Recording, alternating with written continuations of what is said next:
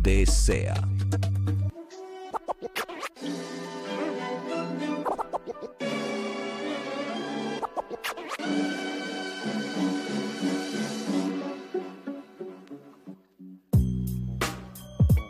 Yo, yo, ah, ah. Llegó el momento de cada martes que esperamos siempre durante toda la semana y es el momento de ponernos al día con Alec Méndez. Buenos días, Alec Méndez, ¿cómo estás?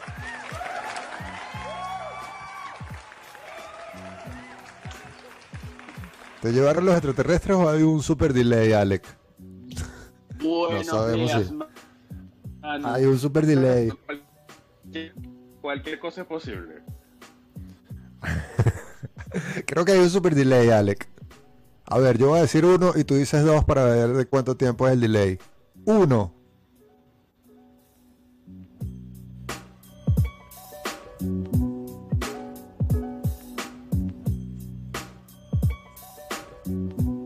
Ay, se, se cayó Alec Méndez. Le recordamos a todos. Ajá, volviste, te llevaron los extraterrestres y te trajeron de vuelta. Es que tú sabes que cada vez que yo hablo mal de los extraterrestres o China, algo pasa. Así que yo voy a procurar no mencionar, porque las últimas veces no me ha ido muy bien, pero bueno, estamos Entonces bien, hoy te- por- por eso hoy tienes buenas noticias sobre el gobierno de Xi Jinping. Tengo las mejores noticias, porque hoy estamos hablando, de, básicamente, hoy tenemos un update espacial. Porque todo lo que vamos a traer está, bueno, es espacial y uno que otro divorcio como que un poco caro, una, una cosa ahí pequeña, pero, pero creo que el espacio está moviéndose, mano, y yo, no, yo, yo personalmente estoy súper feliz por esto. Yo he, he visto las noticias. La semana ya- pasada hablamos del cohete chino. la semana pasada hablamos de cohete chino que cayó finalmente en el océano. No pasó nada porque eh, Dios es grande. Pero bueno, estuvo, estuvo bien, estuvo, estuvo bastante bueno, Manu. Pero fíjate, hoy, eh, esta semana, eh, lo, lo- lo divertido de esto es que hablamos la semana pasada de una metida de pata de la Agencia Aeroespacial China, pero esta semana estamos hablando de uno de los grandes triunfos que ha tenido esta nación al llegar a Marte hace un par de días. Y bueno, la verdad es que bueno, ya China está eh, ya enfocado en eh, conquistar ya el territorio marciano y hace un par de días ya eh, seguramente lo habíamos reseñado, pero ya la sonda china de Tian, eh, Tian 1 ya dio por fin el play para que el primer rover chino llamado Shurong, disculpen, no, no estoy muy familiarizado con la pronunciación original, eh, finalmente aterrizó Manu en, eh, en Marte y esto para mí significa el- un gran paso para lo que es la carrera eh, por la conquista de Marte que ha iniciado la NASA hace un poco con la llegada del Perseverance y luego con el vuelo del Ingenuity. Pero la verdad es que ya el- la, la sonda, la- el, el- el rover Shurong ya está en la en el territorio marciano. Él había sa- salido de- desde las instalaciones de China, tengo entendido que fue en julio del 2020, y ya estuvo entrando a la atmósfera de Marte Ok. en febrero de este año. Y la verdad es que, bueno, estuvo orbitando un par de, de- de tiempo, viendo cuál era el mejor lugar para aterrizar, pero la verdad es que ya estamos más cerca de llevar humanos a Marte, mano. Y, Esto, esto, yo creo ¿Qué crees tú que, que- que- cómo se puede interpretar? Ya va, ya va. ¿Cómo, ¿Cómo crees tú que se puede interpretar todo esto que está sucediendo con Marte, SpaceX, la NASA, ahora los chinos? ¿Se puede interpretar como un paso más hacia el turismo espacial o hacia la colonización de otro planeta? Mano, fíjate, yo personalmente veo que esto es como la reactivación de la carrera espacial de los 70, que obviamente ya la ganó Estados Unidos al llegar a la Luna, pero estamos viendo que hay un- una, una, una nueva oleada de ver cuál es el país que llega primero a Marte o que logra por, por lo menos eh, instalar algunas eh, cápsulas o- o instalaciones que puedan permitir a los humanos vivir en la Luna. Pero la verdad es que estamos viendo cómo quizás la NASA y SpaceX están moviendo todas sus fichas para de alguna manera tratar de llevar la delantera en esta carrera de la cual Rusia va muy rápido, va muy cerca, pero más va, China va casi, casi pisándole los talones. Entonces, estamos viendo lo que estábamos hablando la semana pasada, como poco a poco ya, ya estamos viendo que China también está desplegando todos esos planes para llevar una, un humano a unos humanos a Marte. Ya Rusia anunció la semana pasada que también planea hacer lo mismo dentro de los próximos cinco o, ocho años. Vamos a ver qué tal eh, ayuda la tecnología. Pero, mano, yo veo que estamos cada vez más cerca de un turismo espacial. Y una de las noticias que a mí personalmente me parece súper futurista y yo como fan o ex fan de los G.I. Joes, estoy seguro que tú también, yo no sé, tú, yo sé que tú eras más de, de los trolls. Yo no sé qué es lo que jugabas tú. Hola, te está hablando Cobra. Te está hablando Cobra. Pero es verdad, el comandante Cobra es uno de los personajes más bellos de los 80. Pero la verdad, mano, es que sí, me recordó porque eh, Elon Musk eh, anunció el, día de ayer que está renombrando la base de, SpaceX que eh, tiene base en, que tiene locación en Texas, en la localidad de Boca Chica. Y esta, esta plataforma de, estas instalaciones, perdón, de despegue han sido renombradas Starbase. Starbase es parte del proyecto de Elon Musk de dominar el espacio, mano. Ya aquí estamos ya hablando a nivel de comandante Cobra más Serpentor, porque la cosa va más arriba. Y una de las cosas que, se anunció es que estas instalaciones, que como te comenté, están cerca de un un pueblo muy, muy pequeño llamado Boca Chica, o sea, la región se llama Boca Chica, pero tiene un pueblo muy pequeño al lado. Eh, la intención de Musk es que esto sea un complejo que logre transformarse en ciudad. Sea, ya estamos hablando que Elon Musk, entre sus muchos planes que siempre tiene en la cabeza, ya quiere fundar su propia ciudad.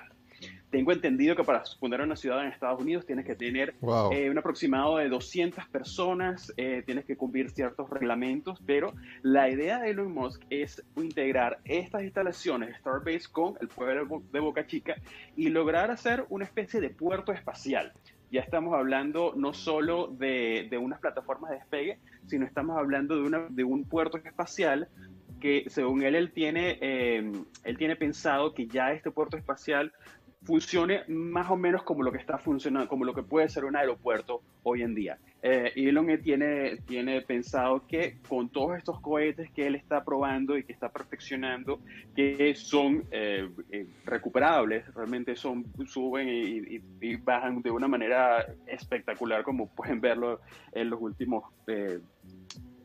pruebas de, los cohetes, por ejemplo el Super Heavy o, los que tienen allí. Eh, la idea de él es que básicamente la gente vaya, compre su pasaje y espere el cohete, vaya a Marte o vaya a la Luna y sea la cosa más sencilla del mundo. Esto es una especie de maquetía para billonarios. Me imagino que la moneda va a ser la perrito moneda, la que se maneje dentro de ese Star, ¿cómo que es? Starbase. Starbase. Es que es lo que te digo, tiene un nombre bastante malvado. No, no es algo. Sí, no, va a terminar. o sea, yo, me, estás, me estás contando sobre esta idea. Tiene Elon Musk de la ciudad y lo primero que pone en la mente es el documental de Netflix Wild Wild Country. Exactamente, exactamente, estás viendo, ya tiene toda la relación. Y fíjate que una de las, de las cosas que la gente comenta que o sea, hay, hay ah, gente a favor y, en contra de esta iniciativa. Y una de las cosas que dice la gente que está en contra es que Elon Musk eh, ha estado eh, si se quiere, hablando o comprando todas estas propiedades de ese pueblo pequeño de Boca Chica. Ha estado tocando la puerta a la gente, diciéndole, ¿qué tal si me vendes tu casa? ¿Qué tal? es un pueblo súper pequeño. Entonces, eh, los detractores están diciendo que, bueno, que esto, eh, que SpaceX y Elon Musk está ejerciendo como presión sobre los, los pobladores originales de, de esta localidad para que vendan sus propiedades a SpaceX y entonces él pueda construir ya eh, calles y, todo lo que significa la, la, estructura de una ciudad. Entonces, vamos una a ciudad que una yo creo que a ver, una ciudad que tendría puros Tesla en la calle y por debajo Hyperloop y el internet sería ¿cuál sería el internet? Él todavía no tiene internet eh, me imagino que tendría que ser Starlink. Ajá, Starlink El cable sería a través de los satélites que, que manden con SpaceX. Eh, a ver qué otra cosa. Todo el mundo se defendería, se defendería de, la, de, la delincuencia con los flamethrower. eh, y obviamente la ¿Qué otra cosa tendría eso? Bueno, todo, todo, todo se pagaría por pay, todo se pagaría por PayPal. Obviamente, y todo el mundo no existiría una, una ciudad, todo el mundo escucharía Grimes y nadie usaría, nadie usaría control remoto, todo el mundo con el chip de Neuralink en la cabeza en esa ciudad. Yo, yo, eso suena como un capítulo de Black Mirror, pero el capítulo, mejor capítulo de Black Mirror. Pero creo que, creo que es lo que quiere Elon Musk al, al, al, proponer una ciudad. Más allá de eso, lo que quiere es como hacer una ciudad modelo en la que la gente diga, hey, me quiero mudar a la ciudad de Elon Musk. Y él diga como que, bueno, vamos a hacer esta ciudad más grande ahora me voy a lanzar a presidente. Si lo hizo Trump, yo también puedo. Totalmente, totalmente. Y es que eso es una de las cosas que dice la gente, que eventualmente ya los planes de, de Musk no van a quedar en el plano tecnológico. Yo estoy seguro que él está haciendo todos estos movimientos para ir un poco más adelante.